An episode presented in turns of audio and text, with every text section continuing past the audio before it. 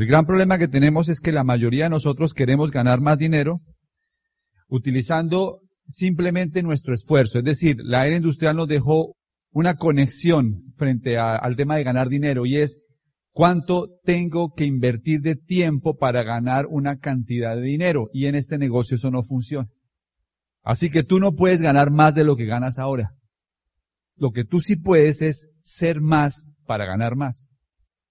Tienes que enfocarte más en tu desarrollo personal y en tu actitud que en cualquier otra área del negocio. Porque tú ya sabes que lo que estás ganando es el tope de lo que tú puedes ganar con la actitud y con el crecimiento personal que tienes.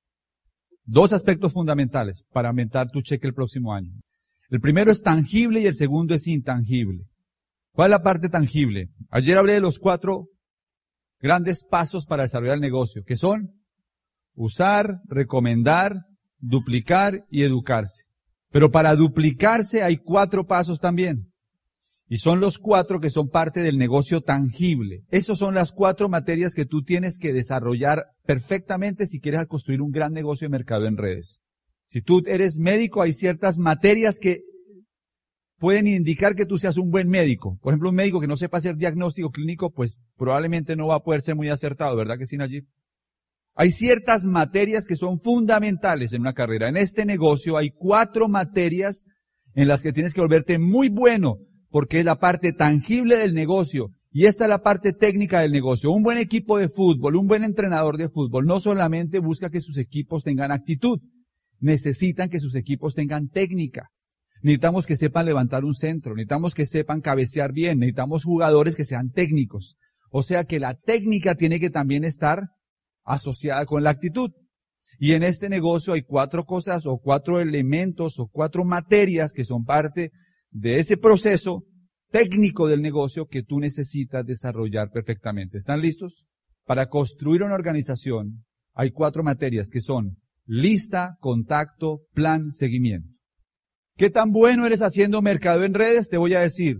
¿Qué tan bueno eres haciendo listas? ¿Qué tan bueno eres haciendo contactos? ¿Qué tan bueno eres dando planes? ¿Y qué tan bueno eres haciendo seguimiento? Si tú hoy estás en el negocio y todavía no has entrado a esas materias y no has aprendido a sacar una lista de nombres y no has aprendido a hacer un contacto o no estás dando planes suficientes o no estás haciendo seguimientos, todavía no estás en el proceso de profesionalización del negocio. ¿Están conmigo? Lista, contacto, plan y seguimiento. Eso es lo más sencillo que uno podría hacer para ganarse la vida, ¿no les parece? ¿Y qué tal si por hacer esto además pudiera lograr tu libertad? pero tienes que sacar el tiempo suficiente para aprender y toda la información que ustedes reciben en los audios, en los libros y en los eventos, de alguna manera tiene que estar amarrado a lista, contacto, plan y seguimiento. Y la parte intangible es el desarrollo de la actitud. Porque es muy diferente hacer una lista con mala actitud que hacer una lista con buena actitud. Es muy diferente hacer un plan con buena actitud que hacer un plan con mala actitud. El resultado final está en función de la actitud. Y ustedes dicen, ¿y cuál es la actitud? Les voy a decir lo que yo siento frente a la palabra actitud en el negocio. Para mí básicamente la actitud es cómo me siento frente a la oportunidad de negocio, cómo me siento frente a mí mismo y cómo me siento frente al futuro. Esas preguntas determinan tu actitud. ¿Cómo me siento frente a la oportunidad? ¿Cómo me siento frente a mí mismo y cómo me siento frente al futuro? Dependiendo de cómo respondas esas preguntas, vas a tener un nivel mayor o menor de actitud. Es decir, que lo que tú reflejas hacia el mundo es lo que tienes dentro de ti. Si tú quieres proyectar éxito, proyectar una actitud positiva, tiene que estar dentro de ti. Y les digo esto porque la mayoría no se han dado cuenta de que están poniendo la película equivocada en su cabeza y quieren salir a contactar, quieren salir a dar el plan, quieren salir a hacer el negocio con la película equivocada. Luego, el ejercicio que ustedes tienen que hacer de ahora en adelante es aprender a cambiarse la película. Y algunas, algunas veces ustedes dirán, de razón que nadie entra, es que tengo la película equivocada. ¿Qué tengo que hacer? Cambiarme la película de razón que no logro contactar a nadie porque cuando me acerco a la gente, la gente como que me huye. ¿Por qué creen que es? Porque tienes la película equivocada, tienes la película del fracaso, tienes la película del miedo, tienes la película de la inseguridad, tienes la película de las deudas, tienes la película de los problemas familiares, tienes la película de los problemas del planeta o los problemas del, del país y con esa película no tienes la actitud para construir el negocio. Luego el ejercicio, y yo lo hago hoy, y Claudia lo hace, y seguramente todos los diamantes lo hacemos, es aprender a cambiarnos la película. Todo el tiempo, y eso nunca va a parar. Todo el tiempo vas a tener que hacer el proceso de volverte a cambiar la película para estar en la actitud correcta. ¿Y cómo se cambia la película? ¿Usted por qué creen que hacemos estos eventos? ¿Por qué creen que tenemos audios? ¿Por qué creen que tenemos libros? Porque si no tuviéramos estas actividades y esos audios y esos libros, no podríamos salir de la otra película.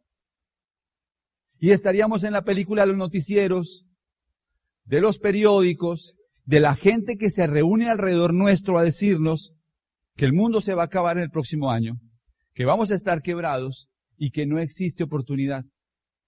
Por eso tenemos los eventos. Por eso la esencia del negocio es ayudarle a la gente a transformar su manera de pensar. Es la información lo que hace que este negocio pueda marchar. Ahora bien, cuando tú ya llegas a ciertos niveles en el negocio, como que la vida parece perfecta, pero no es así. Hay retos, tenemos problemas. La diferencia, atención, está básicamente en que en ciertos niveles tú em, estás entrenándote o estás entrenado para manejar problemas. Cuando uno está comenzando el negocio, no sabe manejar problemas. Y ahí les voy a dar un dato clave la inteligencia hoy en día, o una, una parte fundamental de la inteligencia, es aprender a manejar problemas. Todos hemos alguna vez cascado una nuez, ¿verdad? ¿Saben qué es cascar una nuez? Abrir una nuez. ¿Y por qué cascamos una nuez? Pues para comernos lo que está adentro, que es lo suavecito, que es lo rico, ¿verdad? Pero primero hay que cascar la nuez. Los problemas son como las nueces. Primero hay que romper el problema para sacar de adentro lo que hay que queremos. Una persona gana más dinero por resolver problemas más grandes, o sea, por cascar nueces más grandes. Rich DeVos y Jay Van Andel hace 52 años se metieron en un problema. ¿Cómo desarrollar una propuesta de negocios que le permitiera a la gente convertirse en empresario, hacer realidad un sueño, tener productos de alta calidad y llevar esto por el mundo entero. Y así que hay una lección interesante. Entre más grande el problema, más grande el cheque. La persona que se ocupan de solucionar problemas chiquitos reciben cheques pequeñitos. Nosotros somos solucionadores de problemas. Y si no quiero usar la palabra problema, utilizan la palabra reto. Ya noten esto. Tener habilidad para solucionar problemas es igual a madurez. O sea, la solución de problemas es igual a la madurez. La madurez es igual al desarrollo personal y el desarrollo personal es igual al ingreso. O sea, que nunca más le vuelvan a sacar la vuelta al problema. Enfréntenlos o los retos. ¿Qué hace un niño cuando tiene, qué tipo de problemas tienen los niños, los bebés? Hambre, sueño, están sucios, están en código café, lo que sea, ¿verdad? Ahora bien, ¿qué hace un niño cuando tiene un problema? Llora. Porque su posibilidad de resolver el problema no, no es hábil para resolverlo, entonces ¿qué hace? Llora. Un adulto inmaduro, cuando tiene un problema, llora. ¿Ok? Un adulto cuando está en este negocio y la gente no viene a la reunión, llora. Un adulto inmaduro cuando entra al negocio y da varios planes y la gente no entra, llora. Un adulto inmaduro cuando se pone una meta de llegar al 9, al 12 o al 15% y no lo logra, llora. Y el nivel de tu ingreso depende de tu madurez, no depende de tu habilidad. La habilidad es algo que se desarrolla con el tiempo. Pero es tu madurez para enfrentar la situación. No todas las cosas van a salir como tú esperabas. Eso es madurez. No todos van a entrar. Eso es madurez. No todas las veces que te propones algo lo vas a alcanzar. Eso es madurez. Así funciona la vida. La de todos. Aquí todos los líderes nos hemos puesto metas que no hemos alcanzado. Y como alguna vez escuché a nuestro embajador Corona, o doble embajador Corona, a, Tim Foley, decir algo que me pareció muy acertado, muy lógico. Este negocio consiste en poner una meta. Te pones una meta y fallas, te pones una meta y fallas, te pones una meta y fallas, te pones una meta y lo logras. Te pones una meta y fallas, te pones una meta y fallas, te pones una meta y fallas, pones una meta y lo logras. La diferencia entre el que gana en este negocio y el que pierde no es en que no cometa fallos. La diferencia está en cuánto tiempo se demora en levantarse de cada fallo. Esa es la diferencia. Y eso es actitud. Eso es madurez. Les voy a hablar rápidamente de las ocho enfermedades de la actitud. Enfermedad número uno, la indiferencia. La indiferencia es ese encogerse de hombros, ese, ¿y cómo van las cosas? Ahí vamos. ¿Cómo te pareció la reunión? Interesante. Son esas personas que no sienten la vida con pasión. No importa lo que hagas, tienes que hacerlo con intensidad. Si no haces esto con la pasión, si no haces esto desde tu corazón, de pronto no es lo que tienes que hacer. Y encuentra algo que te mueva desde el fondo del corazón. A mí me mueven de este negocio muchas causas. La libre empresa, me mueve el, medio ambiente, me mueve vivir saludable, me mueve la posibilidad de ayudar a la gente a trascender. Aquí hay causas que si las conoces a fondo van a sacarte de la indiferencia. Segunda enfermedad de la actitud, indecisión. Winston Churchill decía la agonía de la decisión. Claro, que sus decisiones implicaban la muerte de miles de personas. La agonía de decidir, te sudan las manos, tengo que decidir. Una persona entre más nivel de desarrollo personal tiene, más rápido toma las decisiones. Tienes que aprender a decidir. Primero, para aprender a decidir, entender que nunca vas a obtener un 100% de satisfacción en una decisión. Con el 51% vas para adelante. Decidir dar un plan para muchas personas les suda las manos. Decidir hacer una llamada. Tienes que lanzarte a hacerlo. Tercera enfermedad. Exceso de precaución. Las personas que no saben asumir riesgos. Las personas que se preguntan, ¿y si, y qué pasa si yo compro estos 300 eh, o 400 puntos de volumen que me dijeron? ¿Será que sí los puedo vender? ¿Sí será que la gente los puede comprar? Son aquellas personas que cuando van a, vacaciones, se ponen el vestido de baño, bueno, manejaron dos horas en el carro, llegaron allí al lugar, está la piscina puesta ahí, se ponen el vestido de baño y cuando van a entrar a la piscina la tocan a ver cómo está, cómo está, cómo está la temperatura. Después de haber viajado dos horas, de haberte puesto el vestido de baño, lánzate a la piscina. O sea, ya no tienes ninguna otra opción, ¿me explico? Pero es el exceso de precaución por todo. No asumir riesgos. Eso es una enfermedad de la actitud. Aprendan a asumir riesgos. Una vida de éxito es una vida de riesgos. Todo el tiempo aprende a asumir riesgos. Cuarta enfermedad, pesimismo. El pesimista ve el lado, eh, siempre el vaso medio vacío, no medio lleno. Te compras el último carro, el último Audi, espectacular, divino. Siete en cuero, todo computarizado. Huele espectacular. El techo abierto. Te vas en el carro y llegas donde un amigo a mostrarle el carro. Y lo primero que se viene en la mente y dice es, pero los impuestos de este carro deben ser carísimos, ¿no? ¿por qué tienen siempre que ver la parte negativa? El, pesimista está viendo en, el Museo de Louvre un cuadro de Van Gogh y dice, pero se le ven las grietitas. Es muy difícil que un pesimista levante este negocio. Es muy difícil que un pesimista levante este negocio. Porque el pesimista siempre está viendo el por qué no va a funcionar. Quinta enfermedad, la duda. Dudar. ¿Sí ganarán tanto?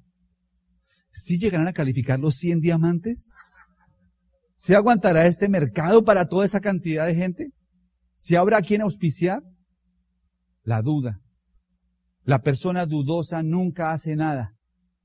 La persona dudosa normalmente busca refugios porque duda de todo. Ganas más con la confianza que con la duda, aunque algunas veces puedan desilusionarte. Ganas más con la confianza que con la duda. Confía en tu equipo de apoyo, confía en lo que te están diciendo, confía en la corporación. No sé si vieron esa, esa escena en la película Titanic, en la que se están ya hundiendo el barco y están estas personas, los músicos, están con, con el violín. Y ya se, está, ya se está hundiendo el barco. Y están los tipos ahí tocando. Eso es confianza, ¿o no? Eso es confianza. Eso es una buena actitud. Sexta enfermedad, preocupación. Hay personas que se levantan todos los días preocupadas. Y si no están preocupadas, buscan algo para preocuparse. Necesitan la preocupación.